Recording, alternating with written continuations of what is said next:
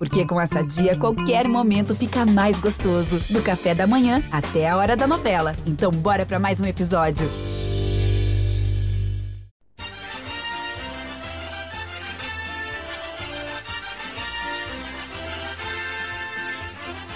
Fala torcedor jaconeiro, nesta edição do GE Juventude você vai conferir um bate-papo com o comentarista da Rede Globo, Cabral Neto, que acompanhou a partida entre Esporte e Juventude, que acabou em derrota ao Viverde. Vale a pena conferir.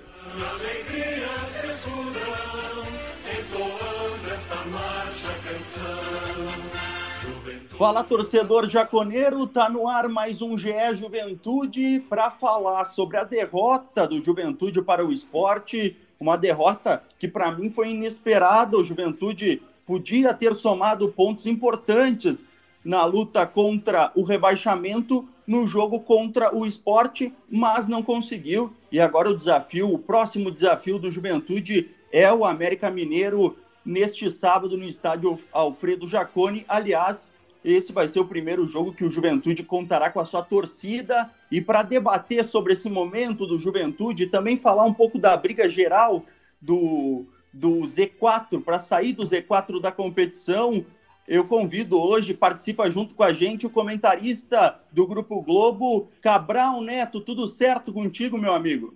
Meu amigo Roberto, que satisfação, que prazer participar do, do podcast, do podcast Juventude. Um abraço para toda, toda a torcida do Juventude aí em Caxias, no Rio Grande do Sul, espalhada pelo Brasil inteiro. Satisfação falar aqui desse, desse time que está que estava fazendo mais do que fez na última rodada, né? Que prometia mais do que do que entregou contra o esporte, mas que tem tem, tem se mostrado capaz de permanecer nessa Série A, certamente, Roberto. Um prazer estar aqui com você. Obrigado pelo convite, amigo. O prazer é todo nosso. E falando, aliás, já sobre essa partida, o Juventude uh, atribuiu depois da partida, o técnico Marquinhos Santos falou até na questão de cansaço, por não ter um grupo tão grande. Uh, mas a atuação do Juventude na Arena Pernambuco foi longe da esperada, né, Cabral? Certamente, certamente. É, eu acho, inclusive, que o elenco do Juventude é melhor do que, do que o elenco do esporte. Eu entendo, por exemplo, o caso do, do Wagner e do Wesley, né, que ainda não estão 100%, estão se recuperando de contusão, não estão entrando ainda no, no auge de sua forma. O próprio, a, a questão do Paulinho Boia, né, que ficou um tempo sem treinar, estava fora do elenco. Né, e, e, a gente sabe da, da importância que o Paulinho Boia exerce no, no tipo de jogo que o, que o Juventude faz. Então, assim, dá para entender tudo isso. E, de fato, há um acúmulo de jogos, mas também houve um acúmulo de jogos igual, digamos assim, para o esporte. Né? O esporte também está dentro do mesmo calendário e o esporte, na última rodada, estava aí no Rio Grande do Sul, né, jogando com o Grêmio, então também teve uma viagem desgastante de volta. Que eu acho que, que foi primordial, na verdade, não foi essa questão do cansaço, do acúmulo de jogos. Eu acho que o primordial foi o esporte ter achado a mina de ouro do jogo, que foi abrir o placar. Eu acho que abrir o placar era a mina de ouro que os dois times estavam buscando, Roberto, porque pelo estilo de jogo que as duas equipes têm, né, que o esporte está adotando a partir de agora, está começando a, a ter um, um horizonte né, com, com essa forma de se defender bem, que ele sempre teve, mas nunca teve qualidade para sair para o jogo. O esporte não tinha circulação de bola, não tinha valorização da posse e não tinha velocidade no contra-ataque. Mas começou a ter, porque fez algumas mudanças e, e, e, se transformou num time de que se defende muito bem e que sai com muita velocidade, tanto contra o Grêmio e queria fazer o mesmo com o Juventude. Mas para que isso pudesse se abrir, tinha que abrir o placar cedo e era exatamente o mesmo que o Juventude buscava. O que a gente teve no primeiro tempo foi um jogo mais amarrado, enquanto estava 0 a 0 porque o esporte queria que o Juventude tivesse a bola e o Juventude queria que o esporte tivesse a bola. É só. Eu até cheguei a falar sobre isso na transmissão. Se você olha para os últimos jogos do, do Juventude, o jogo que ele teve dificuldade foi o Cuiabá, que foi justamente o time que se propôs a fazer o mesmo que o Juventude faz e que foi o que o esporte também fez, né? É, contra o Atlético Paranaense, a gente excetua aquele jogo porque a expulsão do Foster acabou atrapalhando o Juventude. Todos os outros jogos, o time do Juventude enfrentou adversários que tiveram, digamos assim, uma obrigação maior de atacar e ele conseguiu fazer o seu plano de jogo funcionar. É, foi assim, por exemplo, contra o Santos, no jogo em que ele mal finalizou, mas teve um aproveitamento absurdo, tanto que fez 3 a 0 no time do Santos, de forma jogando com a forma que ele gosta de jogar. Né? Contra o Palmeiras, a mesma coisa. A marcação dele conseguiu impedir o jogo do Palmeiras. E o Palmeiras é um time que também, a gente sabe que, que gosta de sair em contra-ataque. E o, o Juventude não ofereceu isso para o Palmeiras. Então, se o Juventude tivesse conseguido abrir o placar, possivelmente a gente, a gente iria ver um Juventude melhor. Até pela possibilidade de ter o Paulinho Boia no segundo tempo. Então, eu acho que o desgaste teve menos impacto no que foi o jogo do Juventude. É, exatamente porque também teve impacto no jogo do esporte. Eu acho que foi mais primordial o fato do esporte ter conseguido abrir o placar e ter achado essa mina de ouro. É por isso que o esporte teve condição de, no segundo tempo, jogar na base do contra-ataque e, através de um contra-ataque, fez 2 a 0 depois que o Juventude teve três, quatro escanteios consecutivos logo no início da partida. E o próprio Marquinhos, entendendo isso, as mudanças que ele faz no intervalo, indicavam que ele entendia que o Juventude iria se obrigar a ter mais a bola. Na hora que ele coloca, eu até na, na, na, transmiss, na transmissão sugeri que o Marquinhos colocasse o Paulinho Boia, porque esse, esse é um jogador que tem que estar no time, né? Estou falando da questão técnica, né? da questão tática, não da questão extracampo, e aí é uma, uma decisão da diretoria. Mas ele estando à disposição e estando bem para jogar, ele tem que estar no time. Então Paulinho Boia teria que entrar mesmo no intervalo. E eu até cheguei a sugerir Wagner ou o Wesley. E ele vem com os dois. Então estava muito claro na minha cabeça que o Marquinhos sabia que iria precisar ter a bola.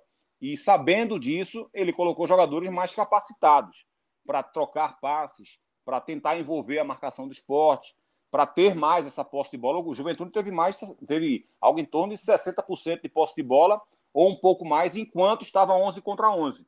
O esporte só teve mais a bola naqueles minutos finais, quando o Douglas teve que sair. Então, eu acho que foi mais importante e teve mais interferência no placar do jogo o fato do esporte ter conseguido fazer 1 a 0 Roberto. É, e um ponto que a imprensa aqui da região, Cabral, tem lamentado dentro dessa partida é que o Juventude estava comentando sobre as substituições do, do Juventude no intervalo para muitos torcedores aqui, também para a imprensa da região, daqui a pouco o, o, ideal era ter colocado ou Wesley ou Wagner e manter um jogador de profundidade, um, um jogador, um extrema a mais.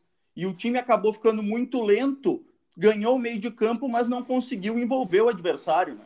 É, eu, eu acho também isso, né? Tanto que, como eu falei agora, durante a transmissão, eu, eu defendi que fosse um ou outro porque aí você preservaria o Capixaba, traria o Capixaba de volta para a ponta direita, né, onde ele costumou jogar com o Paulinho Boia, né, porque o Paulinho Boia joga, é o dono daquele lado esquerdo, e o Capixaba joga, jogava pelo lado direito, tendo o Paulinho Boia na esquerda.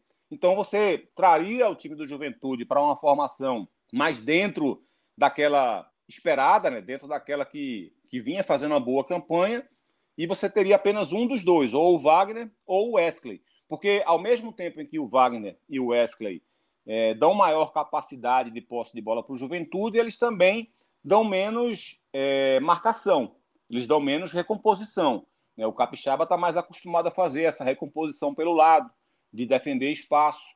É, é mais da, da característica dele. O Wesley e o Wagner fazem menos. É, claro que o fato deles terem entrado no decorrer do jogo poderia permitir, pela questão física, que eles pudessem ter, ter, ter entregado melhor marcação. Mas, como característica de jogo, eu acho que o Capixaba poderia ter sido mais útil naquele segundo tempo, nesse aspecto, do que, do que tendo Wagner e o Wesley juntos. Eu, eu concordo que deveria ser um ou outro, mas acho que o pensamento do, do Marquinhos foi esse, de achar que os dois poderiam dar essa qualidade no passe. Mas concordo com a maioria da torcida, com, com a, com a parte da imprensa aí do, de Caxias, com vocês também, de que deveria ter sido um ou outro, tanto que foi exatamente o que eu falei antes de terminar o primeiro tempo. Né? Eu achava que deveria ter colocado um ou outro no lugar de sorriso e não ter colocado os dois juntos.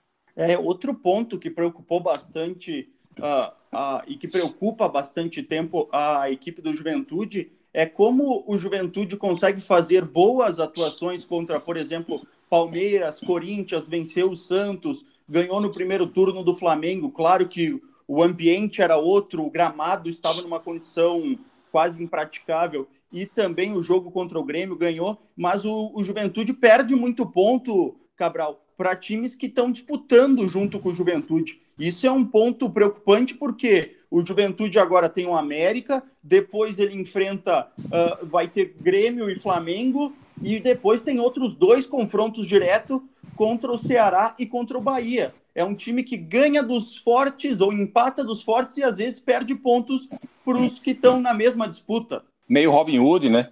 É uma, Exatamente. É, é, eu, eu acho que tem muito a ver com esse, esse fato que a gente estava conversando, conversando agora, viu, Roberto? Porque né, não é à toa que ele perdeu quatro pontos para o Cuiabá, né, que é um time que, teoricamente, é, vai brigar contra o rebaixamento, por mais que esteja, nesse momento, numa situação confortável, mas é um, é um digamos assim, é um time com menos poder de investimento. Né, vamos colocar dessa forma. Então, ele perdeu quatro pontos para o Cuiabá. Uma partida para o Cuiabá, ele perdeu recentemente também, como a gente conversou agora há pouco. É, ele perdeu para o Bahia, que é um time que está ali lutando contra o rebaixamento, e perdeu agora para o esporte também. E eu acho que tem muito a ver com esse, esse, esse modelo de jogo do Marquinhos Com a postura reativa, né? Isso, isso. Porque uma coisa é você ter um adversário que, que vai ter a bola e que vai se sentir confortável tendo a bola, e você retrair suas linhas, né, fazer uma marcação mais dentro do seu campo para atacar os espaços em velocidade. Outra coisa, e você é bem treinado para isso. Juventude é bem treinado para isso. A gente não pode dizer que não é bem treinado para isso. Ele é bem treinado para isso. Tanto que, que tem uma pontuação boa no campeonato. É, mas aí, na hora que você enfrenta um igual a você, um que está tentando fazer a mesma coisa que você, aí você já se complica um pouco mais. Porque na hora em que você tem a bola, você tem que sair do seu ritmo natural. Você tem que sair da sua ideia de jogo é, é, inicial. Você tem que, que, ter mais a bola. E ter a bola é, faz com que você precise ter ideias de jogo para gerar espaço no adversário. Porque existem duas formas de você atacar nessa questão específica. Né? Ou você aproveita o espaço que o adversário te dá, ou você gera o espaço. O Juventude é um time que aproveita o espaço que o adversário dá. O Juventude não é um time que gera espaço no adversário. E gerar o espaço é isso: é você ter a bola, você tem um adversário é, fechado no, no, no, campo de defesa. E como é que você vai se adaptar a isso? Quais são as ideias que você tem? Você vai ter um centroavante que sai da área para puxar a marcação de um zagueiro, você vai ter um meia que vai infiltrar nesse espaço que esse zagueiro vai deixar. E como é que você vai fazer essa bola chegar nele? Você vai levantar essa bola, você vai abrir esse jogo para a lateral, para que o lateral faça esse passo na diagonal para esse jogador que infiltrou. Né? E qual a ideia que você tem em relação a isso? Na hora que o centroavante sai da área, ele está trazendo o, o, o, lateral junto com ele para o lateral fazer essa fechar esse espaço que ele deixou, que o zagueiro deixou, e aí vai ter um espaço para o mano a mano na ponta, e você abre esse jogo no mano a mano para deixar o Paulinho Boia na esquerda, o Capixaba na direita, no, no individual contra um adversário, para que aí com um drible apenas, sem ninguém na cobertura, ele possa fazer a diferença. Qual, qual o tipo de processo que você tem para gerar esse espaço no adversário? Você vai jogar com viradas de jogo o tempo inteiro, para tentar fazer também, encontrar um espaço mais vazio do outro lado do campo. O Juventude tem mais dificuldade para isso. O Juventude é mais aquele time que, que sai em velocidade, que joga com o, com o centroavante, estou me referindo aqui ao centroavante, porque teoricamente é o Ricardo Bueno. Nos últimos jogos não foi. Né? Então, hum. joga no centroavante e ele vai fazer aquela parede, segurar e dar um passe lateral para que o Paulinho Boia escape em velocidade, porque aí vai ter o campo para ele para ele atacar, ou vai jogar no capixaba e ele, ele vai apoiar em velocidade o ataque, porque vai ter esse espaço para atacar. Esse, essa é a característica do juventude. Se o adversário não dá isso para ele, ele precisa encontrar outro jeito de jogar. É, e o Juventude é um time mais bem treinado para o outro tipo de jogo. Isso não significa dizer que ele vai, vai, vai, vai estar impedido de vencer adversários que se fechem mais. É, não, é, não é isso que eu quero dizer, mas é claro que ele vai ter um pouco mais de dificuldade. E também não quer dizer que ele vai vencer sempre que o adversário se propor a ter posse de bola, porque vai ter casos em que ele vai enfrentar adversários muito difíceis e que ele não vai conseguir suportar. Isso é normal. Ele enfrentou o Atlético Mineiro e perdeu para o Atlético Mineiro. Né? Então, o Atlético Mineiro é um time que que sabe fazer esse tipo de jogo. É um time que, que, que consegue é, jogar. Aliás, com o Atlético, ele, ele venceu o Atlético Mineiro, né? Ele venceu não, o Atlético Mineiro. Perdeu de 2 Perdeu, a 1 um, 2 a 1 um. final, né? 2 a 1 um, isso. Tomou, até tá fazendo um jogo bom e acabou tomando aquele gol no final. Ele vem, ele, ele perde para o Atlético Mineiro, que é um time acostumado a fazer isso. Mas ele, por exemplo, quase venceu o Corinthians, que é um time que está se adaptando a fazer isso com jogadores de muita qualidade. Né? Então, exatamente. É, é, ele pode enfrentar esses adversários que se dão bem com a bola e ter resultados bons. E ele pode enfrentar adversários que se fecham e ter resultados bons também. Mas, via de regra, ele vai ter mais dificuldade ao enfrentar adversários que se fecham, como o Cuiabá, como o esporte, do que adversários que, que casam com ele o modelo de jogo. Né? Um time que quer ter a bola contra ele que não quer ter a bola, quer ter o espaço. É, essa é uma situação, até o Marquinhos Santos foi perguntado sobre isso, e ele disse que o time já melhorou dentro desse aspecto, e ele levantou até uma, uma matéria que a gente tinha feito essa semana uh, sobre que o Juventude é o time que há mais tempo em todos em todas as partidas vem marcando. Com o gol marcado pelo Paulinho Boia, chegou a 12 partidas, sempre marcando gols. É claro que ao mesmo tempo que marca, uh, ba marca bastante, tem uma sequência grande de jogos marcando, é, a equipe do Juventude também sofre na maioria dos jogos gols, tanto é que uh, o, no, na virada de turno, houve também a, tro a, troca do goleiro titular, era o Carné, e veio o Douglas, o Juventude, então buscando solucionar. E no sistema defensivo, Cabral, um jogador que chegou faz pouco tempo, o Quinteiro, parece que ainda não se adaptou ao Juventude e vem sendo bastante questionado. Muita gente já pedindo o retorno do Rafael Foster ao time titular. É, eu, eu só para falar daquele outro assunto do Marquinhos, eu até acho que o Juventude ele passou essa impressão mesmo que o Marquinhos falou de, de tentar construir mais. Mas isso também não acontece do dia para a noite. A essência da equipe ainda é esse contra-ataque. Você vê o Palmeiras, por exemplo, é um time que essencialmente joga no contra-ataque. Isso não Exato. quer dizer que ele só jogue no contra-ataque. Né? É, ele é mais forte no contra-ataque. Ele tem mais dificuldade quando precisa ter a bola. Né? Ele não é igual ao Flamengo, não é igual ao Atlético Mineiro, que se adaptam quando tem a bola. Não é como o Corinthians está se transformando. O Palmeiras é um time fortíssimo, mas é, a base do jogo dele é esse contra-ataque. Né? Quando você diz que um time é de contra-ataque, você não está falando mal de uma equipe. O contra-ataque faz parte do jogo. Né? Se, o, se o Juventude faz isso bem feito, o Marquinhos não precisa ficar encanado com isso, não. Ele pode, pode receber isso como um elogio, inclusive porque a ideia de jogo dele está funcionando, né? E sobre o Foster, é, são dois jogadores bem diferentes, assim, né, de características, né? É, o Foster é um jogador até versátil, né? Porque ele joga também de lateral esquerdo, joga de volante, é, joga de zagueiro, claro, é, que tem um passe bom, né, para um zagueiro, mas assim é um cara que também não vinha bem no Botafogo, é, no Juventude, acho que ele começou melhor do que ele vinha rendendo nas últimas partidas, pelo menos foi a impressão que, que eu tive, né, vendo o Juventude desde o início. Claro, eu não consigo ver todos os jogos do Juventude, mas eu vejo o máximo possível de todas as equipes. E a impressão que eu tive do Foster foi essa. E o Quinteiro é um jogador que ele não vinha bem no Fortaleza. É, ele não vinha bem no Fortaleza, ele não vinha sendo aproveitado, mesmo com o Voivoda utilizando três zagueiros é, o Voivoda utiliza o Tinga, que é um lateral direito, como zagueiro, utiliza o Jussa, que é um volante, como zagueiro, mas vinha utilizando muito pouco o Quinteiro, que também já vinha sendo pouco utilizado pelos técnicos anteriores. Né? Ele não vinha, ele não vinha jogando de forma regular, digamos assim. Mas é um cara que tem, que tem bom potencial. É, ele, ele é um cara que tem. Assim, ele não vinha bem no Fortaleza, mas ele teve outros momentos bons no Fortaleza. É, ele jogou com o Paulão, por exemplo, na temporada de 2020, e eles, e eles foram bem, vários jogos. Né? O, o Paulão fez um, fez, fez, fez, um, fez um bom campeonato lá no, no Fortaleza, e os dois juntos se deram bem. Mas nem sempre o Quinteiro foi bem na equipe do Fortaleza. Então é um cara de altos e baixos.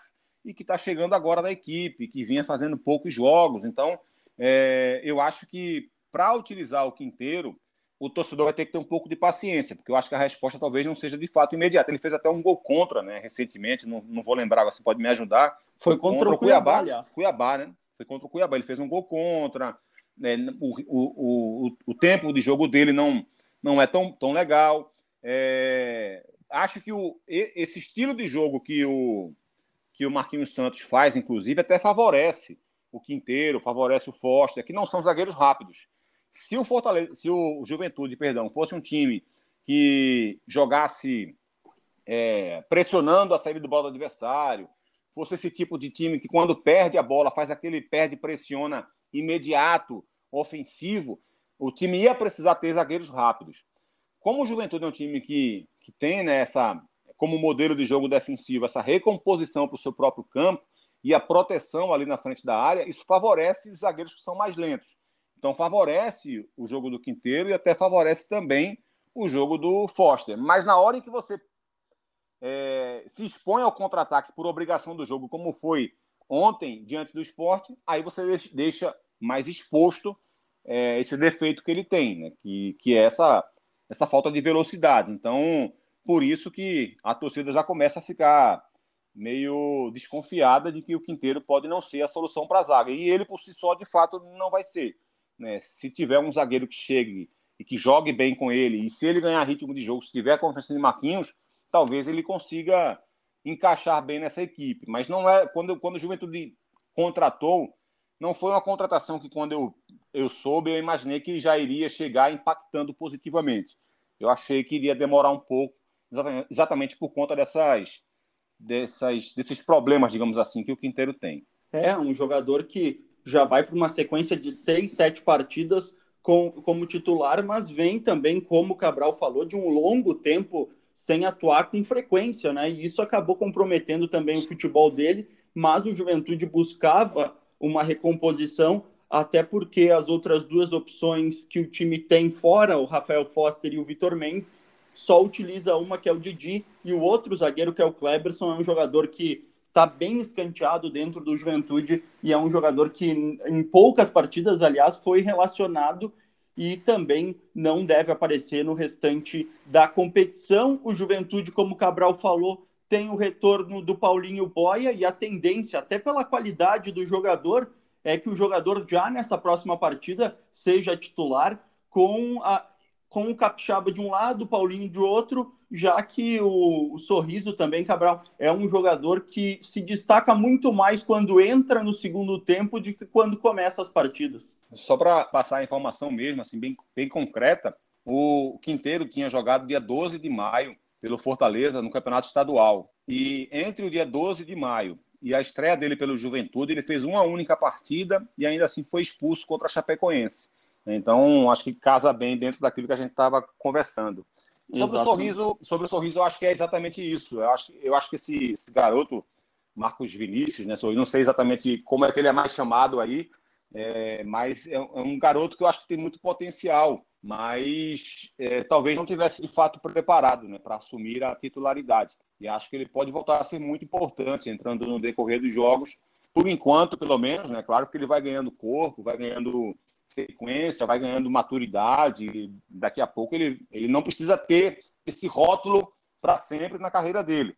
É, eu acho que é, é, muito, muito maldoso quando a gente rotula algum jogador de qualquer coisa. Mas momentaneamente você percebe alguns aspectos. Né? E eu acho que, que é, é, é muito pertinente essa, esse ponto que você traz. Eu acho que ele pode, de fato, render mais e ser mais importante para a equipe entrando no decorrer dos jogos. E aí você tem de volta o Capixaba para jogar pelo lado direito, onde ele estava jogando antes. E o time do, do Juventude, não vou falar do aspecto extracampo, não vou falar da, dessa questão porque realmente eu não tenho subsídio suficiente para isso. Falando da, da, questão técnica, o Juventude não pode abrir mão do Paulinho Boia.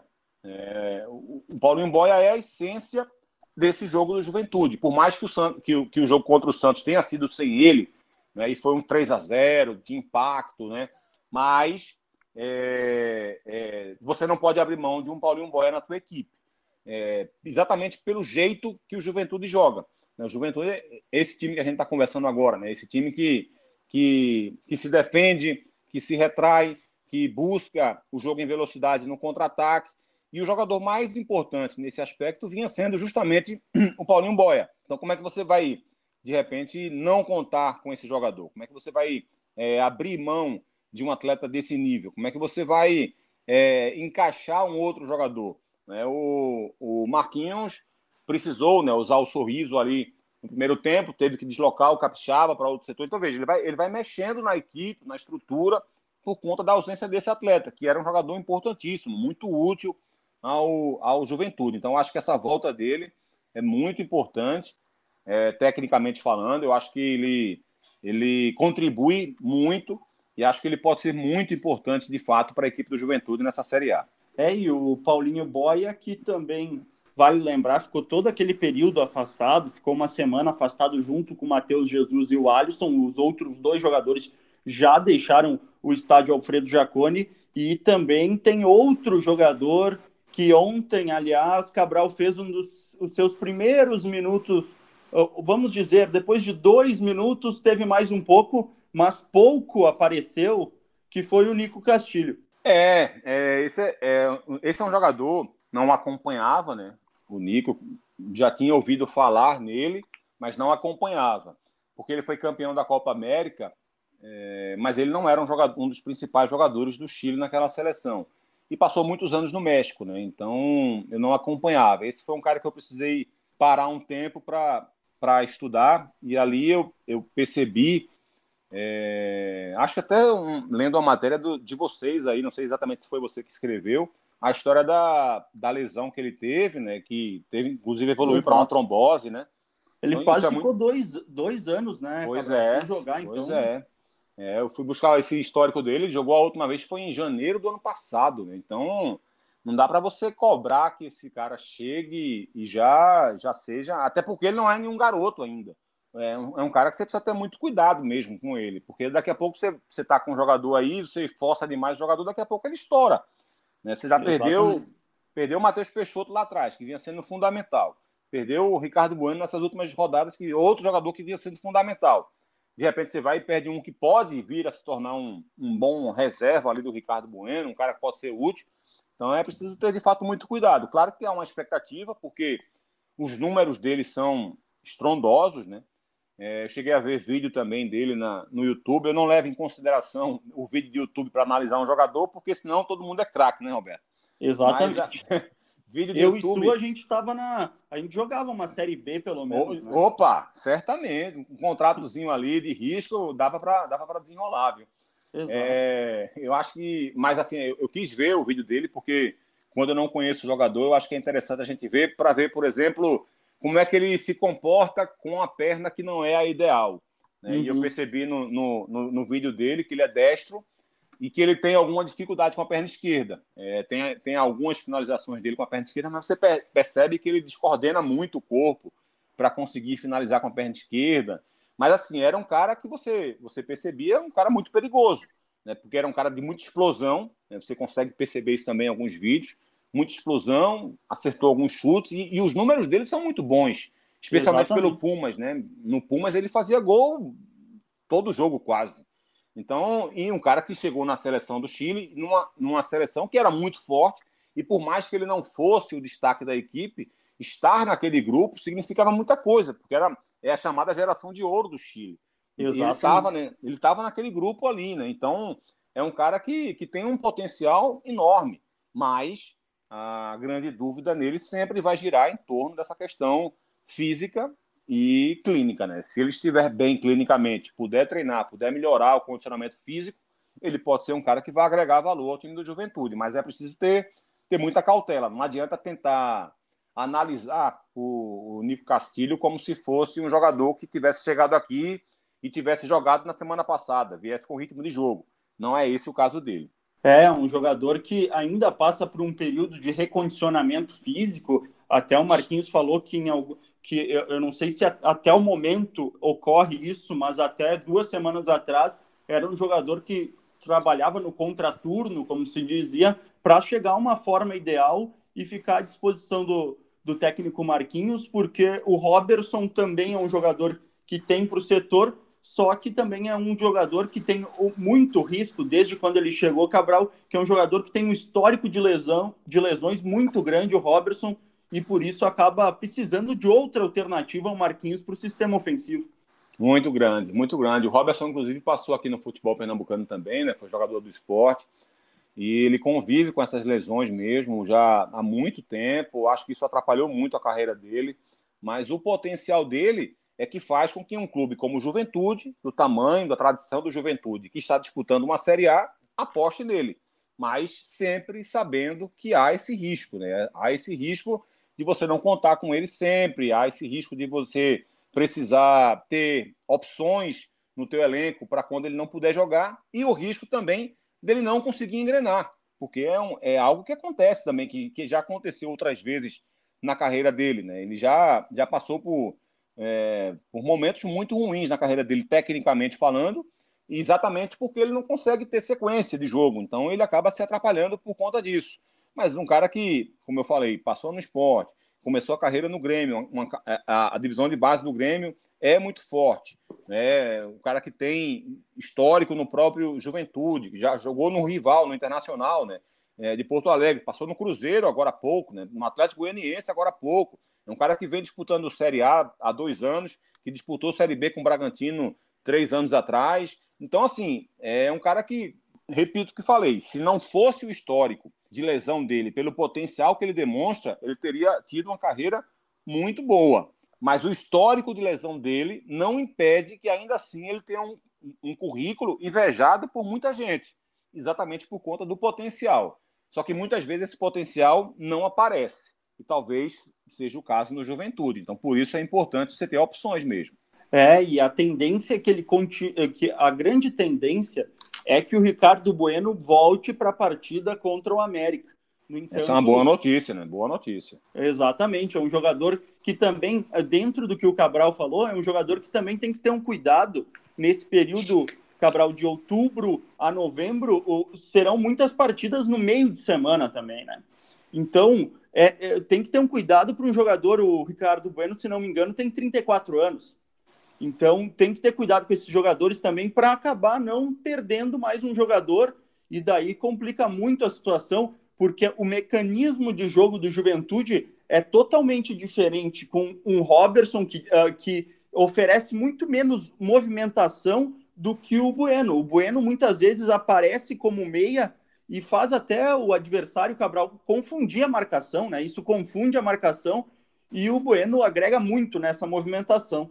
Olha, eu gosto muito do Ricardo Bueno, viu? É, os jogadores giram tanto, Roberto, que a gente falou do Robertson agora, que passou no esporte, o Ricardo Bueno também passou aqui em Pernambuco. Né? O Ricardo Bueno jogou no Santa Cruz alguns anos atrás. E eu gosto muito do Ricardo Bueno. Acho que ele é um jogador muito interessante. Eu gosto demais dessa movimentação dele. Ele é o que alguns analistas chamam de 9,5, né? Ele é o 9, quase 10. Camisa 9, quase Exatamente. camisa 10, né? Porque ele tem, de fato, essa qualidade de de passe, ele tem uma boa visão de jogo. É um cara que vem fazendo gol, né? tá com 34 anos, mas está fazendo gol, fazendo gol em Série A, vinha fazendo gol em Série B, né? vinha sendo importante nas equipes por onde estava passando. Então, assim, não, não é um cara que chegou aí para tentar reencontrar o futebol. Não, ele vinha jogando bem, né? só que ele estava numa divisão mais baixa e chegou na Série A já correspondendo. Porque ele tem de fato qualidade, ele tem faro de gol, ele tem boa movimentação, acho um jogador muito interessante. Mas isso que você falou é também é importante ser observado. Ah, o tempo passa para todo mundo, né? A idade chega, você vai perdendo um pouco de intensidade, se perde um pouco de, da questão física. Todo atleta passa, porque quem não passou por isso vai passar ainda, né? A idade vai chegar para todo mundo. Então, assim, você perde um pouco da dinâmica. Você ganha outros fatores, mas você perde um pouco da dinâmica. E esse cuidado, esse zelo na hora de escalar, é, esse zelo na hora de treinar o jogador, é, vai ser fundamental para ele. É, você precisa, ele vai precisar, ele precisa de mais tempo de recuperação do que um, um jovem de 25, de 26, de 27 anos de idade. Ele precisa, de ter, ele precisa ter menos carga de treinamento do que esse mesmo jovem. Ele precisa ter, é, de vez em quando, sair de um jogo, fazer menos jogos do que esse, do que esse cara mais novo, né? ter menos minutos em campo do que esse jogador mais jovem. Ele precisa ter esse cuidado para que ele possa, quando estiver em campo, fazer a diferença. Ele precisa estar fora de algumas atividades em alguns momentos. Ele precisa não jogar 90 minutos todas as vezes. com essa questão das, das, cinco substituições, eu acho que isso facilita bastante. De repente, aquele jogo contra, contra o Santos, por exemplo, né, se, o, se, o, se o Juventude consegue fazer um outro jogo parecido com aquele, mete um 2 a 0 em algum adversário, você já tira o Ricardo Bueno, inclusive contra o Santos, é, ele saiu naquele jogo, né? Eu acho que ele, ele saiu naquele jogo, não sei se já no final, mas eu acho que ele, ele foi substituído naquela partida. Exatamente. Foi, já foi sentindo essa lesão muscular, então é, é um jogador que está sentindo a carga, né? É, talvez até pudesse ter saído antes, então, né? Pudesse, Exatamente. Pudesse, eu, eu, eu, na hora que eu estava falando aqui, eu estava lembrando da cena dele saindo e tal, o Robertson entrando, e achei que tinha sido naquele jogo mesmo. Talvez com, com 2 a 0 no placar ali, ele já pudesse ter saído do jogo. É, até poderia ter evitado isso. Então, esse cuidado ele vai ter que passar. Às vezes, de repente, um, um alguém pode perguntar: pô, por que tirou o Ricardo Bueno? Para evitar que aconteça aquilo que aconteceu no final do jogo contra o Santos. Né? Então, para evitar que, que ele se lesione no final de um jogo contra um adversário, que ele tenha que ficar fora dois, três jogos, você, ao invés de usar ele 90 minutos, vai ter que usar 60 aqui, porque tem jogo na quarta-feira. Então, na quarta-feira se tiver jogo no domingo, de novo vou ter que tirar ele no meio do segundo tempo. Se eu jogar no domingo, só for jogar no outro domingo, aí sim eu posso utilizar o Ricardo Bueno nos 90 minutos, né? Se o jogo tiver pegado, se não tiver essa possibilidade de tirar. Você tem que ter cuidado com esse jogador, porque é um cara que pode fazer a diferença. Né? Não é um jogador qualquer, é um cara que encaixou muito bem numa posição em que o Juventude se viu órfão em um momento, né? Porque o Matheus Peixoto, que tem uma característica completamente diferente da dele, é um cara que participa muito menos do jogo, mas que vinha fazendo gol adoidado. Né? Vinha fazendo gol quase que toda a partida. E aí você perde o Matheus Peixoto, bate aquela, aquela tristeza na torcida. E o Ricardo Bueno chegou e fez com que o Matheus Peixoto não fizesse tanta falta assim. Né? Então você não pode abrir mão de um cara desse. É, e, o, e entrou muito bem, o mecanismo do time mudou um pouco, mas o Juventude conseguiu se adaptar a essa saída do Peixoto e, aliás, como a gente estava falando antes, o Juventude espera contar com o Ricardo Bueno e, fora isso, deve ter uma manutenção da equipe que enfrentou uh, o, o, o esporte. O Douglas, daqui a pouco, uh, ainda passa por uma análise se ele pode atuar depois daquele choque que ele teve, acabou saindo da partida. Caso não consiga, Marcelo Carné no gol. Nas laterais, William Matheus uh, Michel Macedo e William Matheus. Na zaga, Vitor Mendes e Quinteiro. Também não descarto a possibilidade de Cabral do Foster aparecer na zaga no lugar do Quinteiros. No meio de campo, mesmo perdendo um pouco da intensidade na última partida, Dawan e Jadson são titulares do Marquinhos Santos e continuam.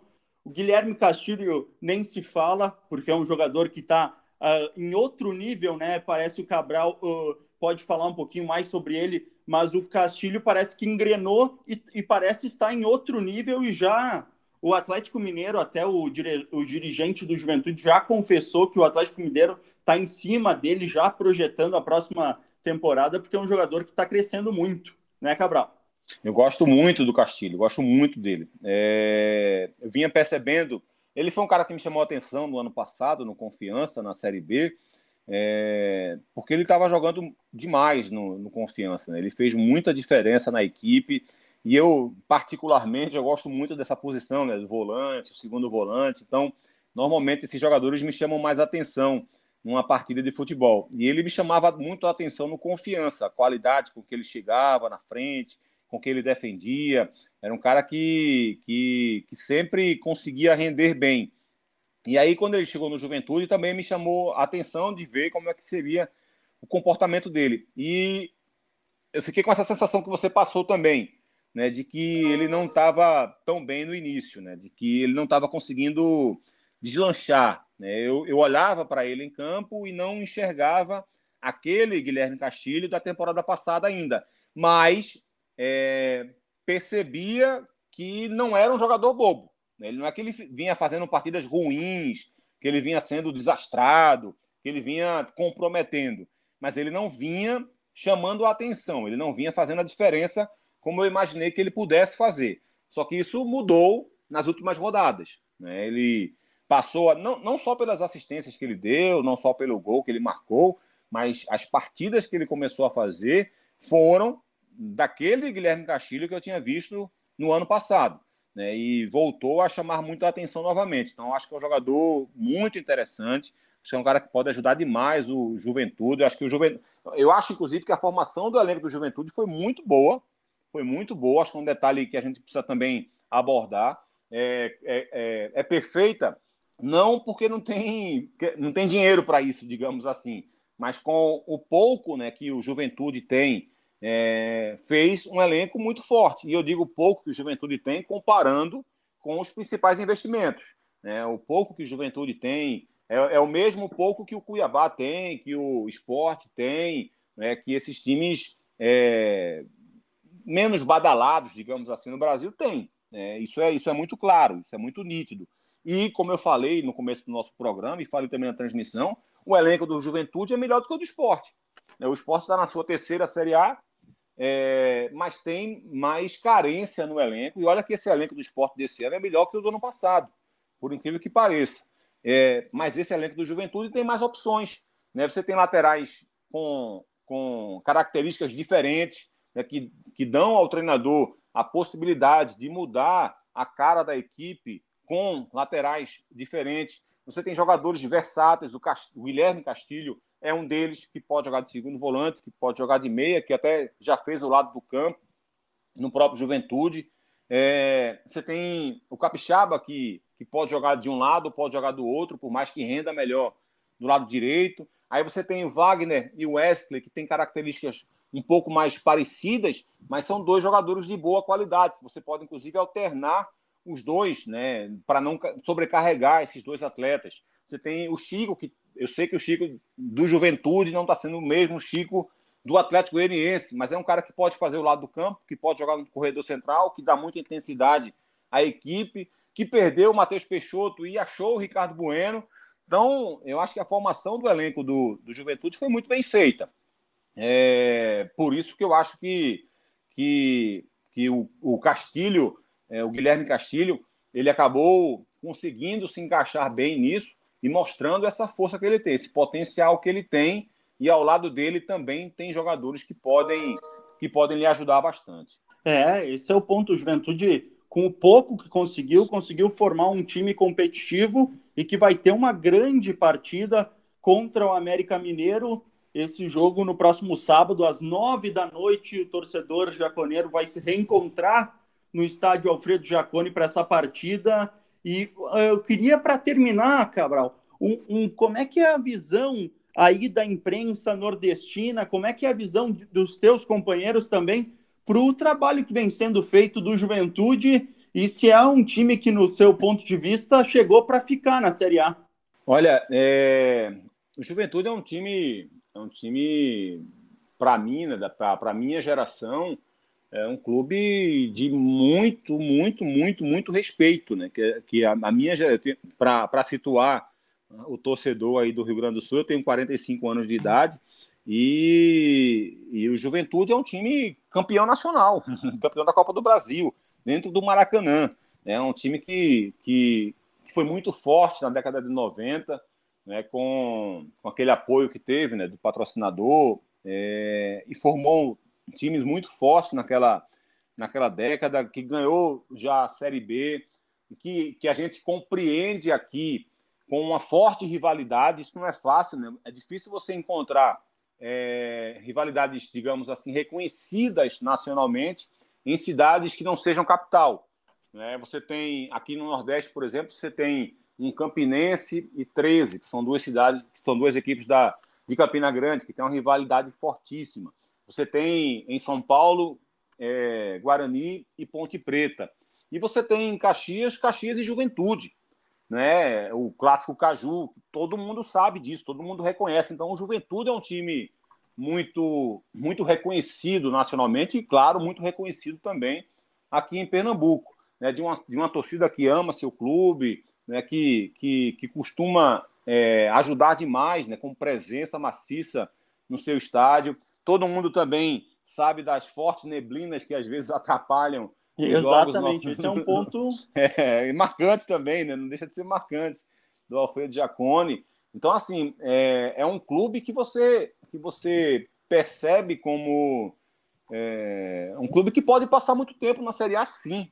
sabe? É, eu acho que a, é, o Juventude era um time que, evidentemente, iria entrar na Série B, na Série A, perdão, lutando para não cair, porque eu acho que esse é o caminho de todo e qualquer clube que sobe da Série B. Acho que todo clube que sobe da Série B para a Série A no primeiro ano, ele tem que lutar para não cair mesmo.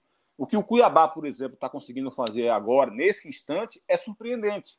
Né? Porque o Cuiabá seria um desses times que estaria brigando contra o rebaixamento. Isso não é, muito pelo contrário, isso não é falta de respeito da minha, da minha parte com o Cuiabá, não. É apenas para demonstrar que o Cuiabá está fazendo muito mais do que se esperava de um clube que está vindo da Série B. Eu acho que todo clube que vem da Série B, o primeiro ano dele é um ano de manutenção. E a partir do segundo ano, aí sim você precisa ter é, mais ambição. Acho que o Juventude é um clube que merece ter mais ambição por essa história, por esse reconhecimento nacional que ele tem. Então, nesse primeiro ano, eu acho que era um ano de manutenção do Juventude. E eu posso dizer a você que, por conta disso que a gente conversou agora há pouco, né, dessa questão da, da diferença financeira entre quem está vindo da Série B e entre quem já é consolidado na Série A, ela é muito alta. Eu me surpreendi com a formação do elenco do Juventude. Eu achei que o Juventude iria conseguir formar um time forte, mas que teria muita dificuldade de reposição. E eu não enxergo essa dificuldade de reposição no time do Juventude, pelo menos não dentro do padrão estabelecido para um clube que está vindo da Série B. Então, acho que o Juventude tem total capacidade para permanecer na Série A. Acho que a briga vai ser muito forte. Eu acho que o, o fato de Grêmio e Santos, e até o São Paulo também um pouco, estarem numa situação complicada no campeonato, eu acho que isso é muito ruim para quem está lutando contra o rebaixamento, né? porque são equipes, queiram ou não, queira, né, queiram, não queiram, poderosas financeiramente, têm elencos fortes. Né? Você vê o, o time do Grêmio, por exemplo, né, para ficar aí no Rio Grande do Sul, o, o time do Grêmio começou o ano fazendo uma Sul-Americana arrasadora, né? goleando todo mundo é, indo muito bem no Campeonato Gaúcho. O, o, o, o, Grêmio começou o Campeonato Gaúcho com um time firmado, aliás, começou a Série A com um time firmado, com um time forte, reconhecidamente forte, e que ainda tinha Douglas Costa para estrear. Então, o Grêmio começou e o discurso do Grêmio, qualquer debate do Grêmio naquela oportunidade, era de um time que, no mínimo, no mínimo, ia brigar por vaga na Libertadores. E o fato desse time não estar lá na frente, é muito preocupante para quem está lutando contra o rebaixamento. Então, acho que é um, é um time que, que o esporte, que o juventude precisam estar de olho, sabe? O Santos também, o Santos com um elenco não tão bom quanto o Grêmio, mas é um, um elenco forte também para quem luta contra o rebaixamento. Eu acho que é outro time também que é preciso ficar de olho nele. Eu acho que esses times podem complicar a briga do Bahia, a briga do esporte, a briga do próprio Juventude. Eu acho que esses times podem complicar de alguma forma, mas ainda assim, eu acho que o Juventude está tá caminhando, está fazendo um caminho, por enquanto, de manutenção, porque eu acho que é bem feito esse trabalho que está sendo, tá sendo executado, viu, Roberto? É, é isso que a gente espera aqui. O Marquinhos Santos também vai realizando esse trabalho e buscando a permanência na Série A do Campeonato Brasileiro.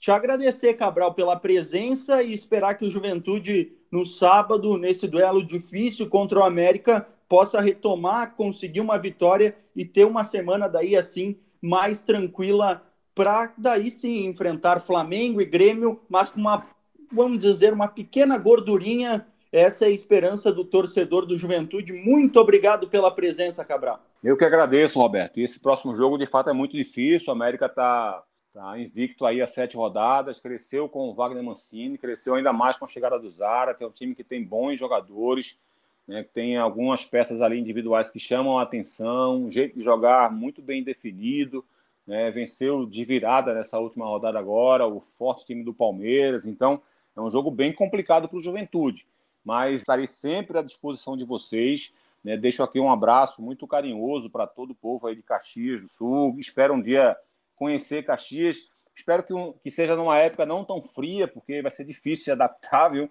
Quem sai aqui, quem sai aqui do Recife e ir para Caxias num momento de muito frio talvez seja bem complicado, mas, mas espero ter esse prazer de um dia conhecer a cidade e deixo aqui um abraço bem carinhoso para todo, toda a torcida do Juventude.